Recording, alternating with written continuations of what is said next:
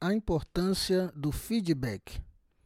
Naquele tempo, Jesus foi à região de Cesareia de Filipe e ali perguntou aos seus discípulos: Quem dizem os homens ser o filho do homem? E eles responderam: Alguns dizem que é João Batista, outros que é Elias, outros ainda que é Jeremias ou alguns dos profetas. Então Jesus lhes perguntou: E vós? Quem dizeis que eu sou? Esse texto é do Evangelho de São Mateus, capítulo 16, versículos 13 ao 15.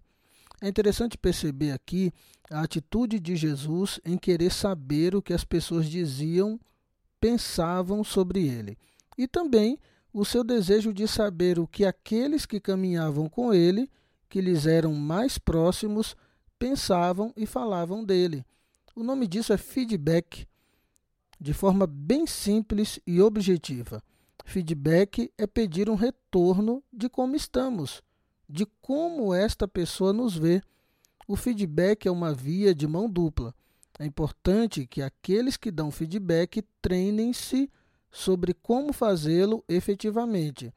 Mas é igualmente importante que todos aprendam como receber feedback de maneira eficaz. Para Jesus, era importante avaliar naquele momento como sua mensagem e sua missão estava sendo compreendida.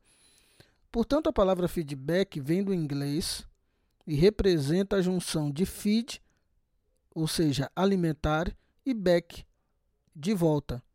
Ou seja, essa tradução pode ser tida como o ato de realimentar, ou seja, dar uma resposta a uma atitude ou a um comportamento. Em outras palavras, o conceito de feedback é definido como uma comunicação feita entre duas ou mais pessoas, na qual uma delas é avaliada pelos demais com relação às suas ações, seus comportamentos, tarefa, entre outros. O feedback ele pode ser considerado como uma ferramenta que, se usado como uma forma de prevenção, elimina possíveis problemas futuros que poderiam evoluir.